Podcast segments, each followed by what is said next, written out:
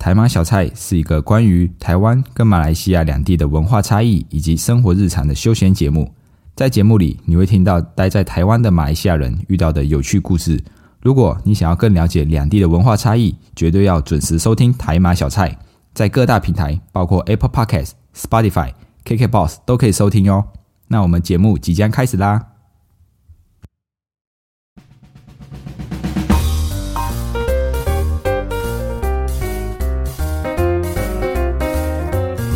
卡巴，欢迎回到台马小菜，我是 Dion，一位漂洋过海来到台湾的马来西亚人。我们会在台马小菜和您分享台马两地的新闻议题，透过闲聊，让您更了解马来西亚以及台湾。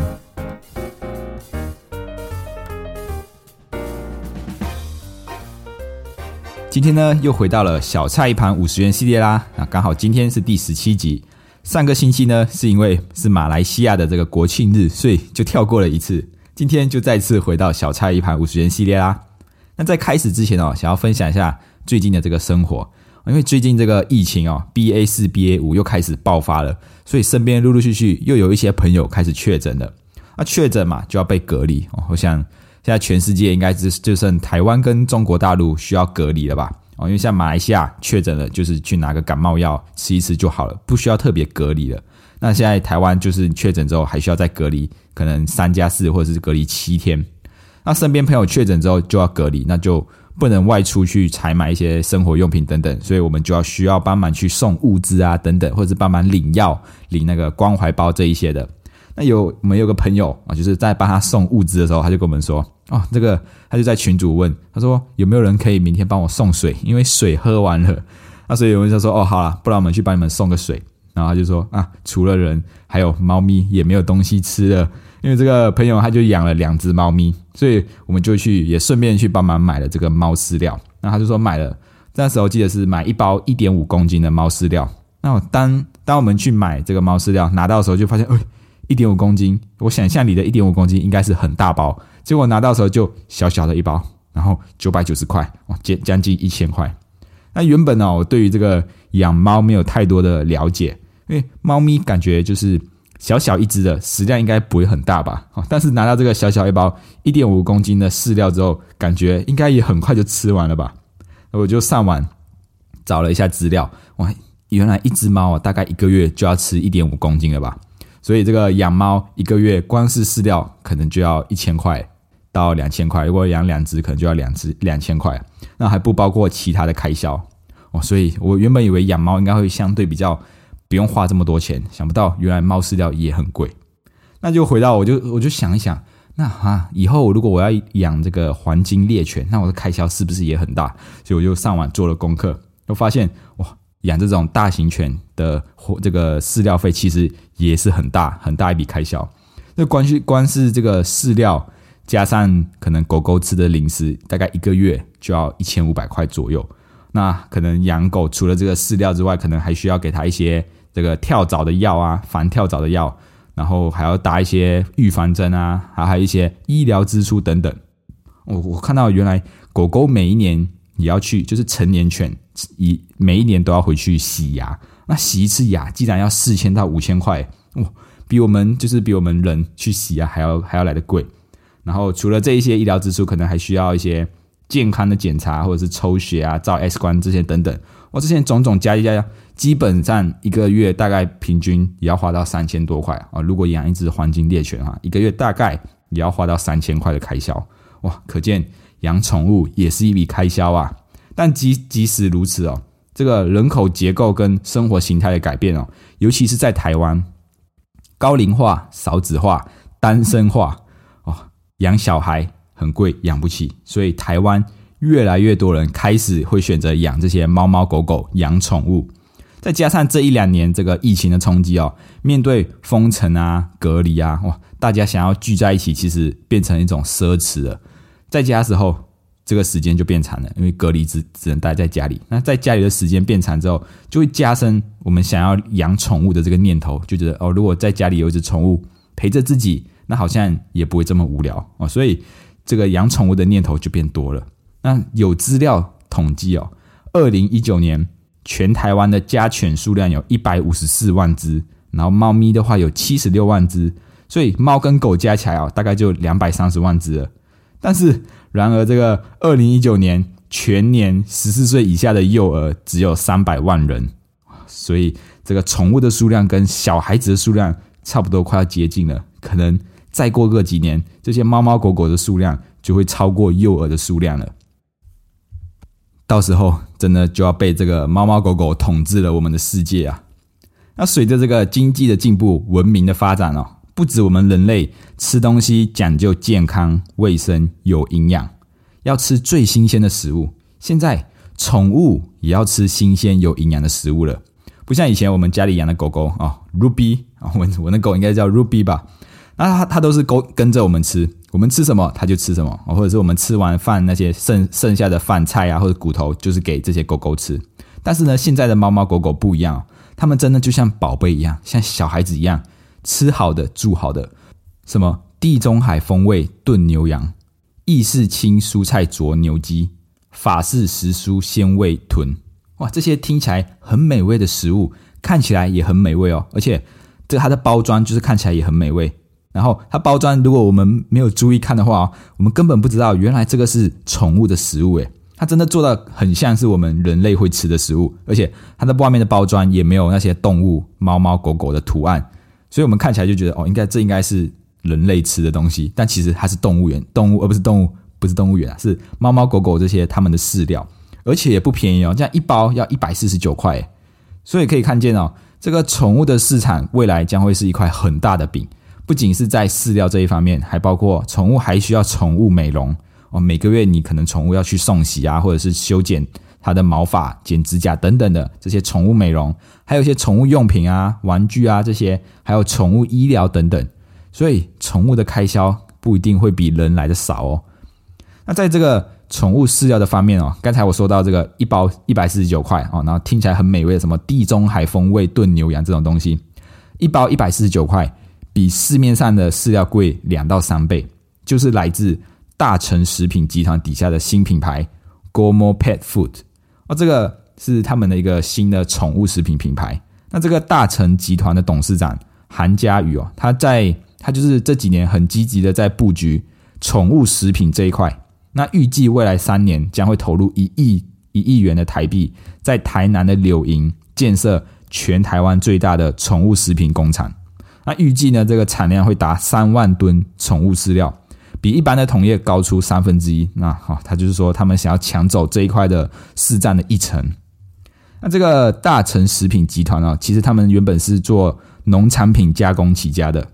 刚开始的时候是制造一些豆油、豆饼啊，然后像这个大成沙拉油，在台湾是大家比较常听到的一种品牌。那后来呢，就开始触及到这个情趣水产哦，从这个育种、养殖、饲料。电载加工等等一整条一整条这个一条龙的整合，同时还延伸到了餐饮业去。那一般来说，食品业哦，它包含上游、中游跟下游。上游呢是属于原物料的供应啊，比如像这个黄小玉、黄豆、小麦、玉米、糖、可可啊、鸡肉、猪肉、羊肉、牛肉等等，这些都是原物料的提供。那因为台湾的产量，台湾这些原物料产量其实不足的关系，所以很多的原物料。小这些黄豆、小麦、玉米啊，都是从国外进口进来的。那到中游呢？中游是属于食品加工，就是把原物料进行加工啊，把这个黄豆加工成豆制品哦，或者是鸡肉加工成一些冷冻食品等等这些。那下游呢，就是直接接触到消费者的制造商啊，包括把这些加工食品，然后送到餐厅啊，或者是直接到这些通路去贩卖啊。所以这个食品业分成上游、中游、下游。那这个大成的。大成的畜牧水产啊，包含他们有养鸡啊，鸡肉又有分肉鸡、蛋鸡、土鸡啊，有养猪肉，也有养这个羊、虾子等等。那养殖呢，一般我们在养殖这些呃鸡啊、猪的时候，都需要喂它们饲料。那大成的这个，他们的饲料也是自家生产的。他们从最前面的黄小麦啊，这些呃黄小玉、黄豆、小麦、玉米，然后加工成饲料，然后饲料再变成他们自己拿去养。养殖场养猪养鸡，那到这些猪鸡长大之后，就送到直接送到电宰场屠杀，然后再进行加工，最后送到餐厅，这种一条龙的结合。那这一些食品呢，最后都最后的导向都是到人哦。现在大成想要把这个这个事业触及延伸到宠物食品，那台湾国内的宠物食品有八成都是来自国外进口，国产的品牌不到两成啊。大臣看准的就是现在啊，他说这个宠物产品啊，其实有很多的标示是不完整的，就是它后面标示什么一呃成分是没有很完整的。那随着现在大家对于健康的重视哦，如果我们今天有两个产品哦，我们有两种食物，一种就是有标示完整的内容，另外一个没有完整。那在我们一般有选择权的情况下，我们都会想要选择有完整标示的吧，因为这样子吃起来我也比较安心，我也知道哦这些食物是从从哪一些东西组成的成分，那我吃起来也比较不会害怕。举例来说啊，麦当劳，麦当劳现在也有在做这个农产品的溯源，就是。菜从哪里来？哦，薯条的马铃薯从哪里来？这些农产品的履历哦，都清清楚楚的写出它们的来自哪里，来自哪一个农场这些哦，所以我们在吃的时候也会比较安心。那大成呢，就是在做这个食品加工的，所以它本身就已经有这个这个食这个生鲜食品加工的技术，所以正好可以满足现代人对于食品安全的这个要求。就是我们吃东西，我们很要求食品安全。以前以前我们吃东西都是觉得哦，我吃饱就好了。但现在大家的这个对于食食安的部分比较要求比较高了，所以我们也会希望可以清楚的知道我们吃的东西到底从哪里来。那这个宠物的食品哦，它的原料大多数都是以鸡肉为主。那刚好呢，大成的白鸡肉市占率超过两成，在台湾是排名第一的哦。第二应该是普丰吧？哦，在全年我们时常看到的那个鸡胸肉都是来自普丰。那这个鸡汁的屠宰之后，其实因为一只鸡嘛，有很多部位啊，有鸡鸡腿、鸡胸、鸡翅，然后骨头啊、脖子这些等等很多部位。那一般来说，屠宰之后有可能会有一些部位是剩下来的，然后大成就可以利用这些剩下的副产品制作成宠物食品，所以一整只鸡就可以好好的利用完，然后刚好就可以补足进口产品的这个缺口，然后实现在地化的生产，完全就是在在台湾里面生产。加工就变成这个宠物食品，不用透过进口来补足这些这些缺口，所以他们制造出来的这个宠物饲料，除了很讲究这个食品安全之外，那当然还有饮饮食营养的均衡啊。他们也会针对不同的狗狗，那他们需要什么样的营养，那去搭配不同的这个需求。那所以这个 Gomo Pet Food 的这个饲料这么贵哦，会不会有人买？诶，还真的有人买，而且很多人买，它的销量还很不错。在今年上半年的营收哦，跟去年同期相比，成长了两两倍哦哦，所以未来宠物的数量会越来越多，那就表示这个宠物食品的市场其实还有很大的成长空间。这些猫猫狗狗吃得好，才会健康长大，就跟我们人一样，有了经济能力之后，就开始注重饮食。虽然我们小时候都会说哦，拉萨加拉萨多，看起来身体也是健健康康、好好的，没什么问题。但很有可能是因为我们还很年轻，所以这些疾病还没有跑出来。那等到我们以后年老了之后，就就开始这边痛那边痛。像我最近我就觉得哦，全身腰酸背痛，感觉怎么睡都觉得很累，一直都睡不饱的感觉。那这些猫猫狗狗，它们也一样会生病。如果吃的东西调味料太多啊，像我们家里的狗狗跟着我们人跟着我们吃，我们吃我们煮的东西可能会放盐啊、味精这一些。那这些东西可能对于猫猫狗狗就不太好了。那他们这些调味料的东西吃太多了，有可能就会肾结石啊。到时候要这些猫猫狗狗要去看病，花的钱更多。所以不要为了省这个小钱，最后反而生病了要花大钱去医治。因为狗狗、猫猫这些，他们这些宠物生病，其实医疗医疗的开销也是很大一笔。像我们人哦，我们在台湾，我们台湾人在台湾有健保，但是这些猫猫狗狗没有健保。所以他们在看医生的时候啊，可能短短只是要打一针麻醉药，或者是动一个小小的手术，就要花好几万块哦。所以这些费用也是很大的。所以就不要为了现在很多人都觉得哦，能够给这些宠物好的食物，那给他们吃好，健健康康长大，他们宁愿会去花这一笔小小的钱，也不要为了之后生病然后花很多的钱，而且生病的时候这些猫猫狗狗就看起来会。很很可怜，就觉得啊，一只原本可能很活泼的狗，那结果现在生病都都不想要动了哦。所以现在大家除了人，宠物也很重视食安、食品安全跟这个营养哦。所以就是查完这些资料，才发现其实养猫养狗要花的钱真的还算蛮多的。那我以后要养要养十只黄金猎犬，那我要准备更多的钱了。好了，那今天的这个内容分享就到这里了。如果喜欢今天的内容，欢迎动动手指头滑到下方处留言评分五颗星，这样可以让更多的人看见我们频道。你们的支持是我们继续创作的动力，谢谢大家，我们下一次见，拜拜。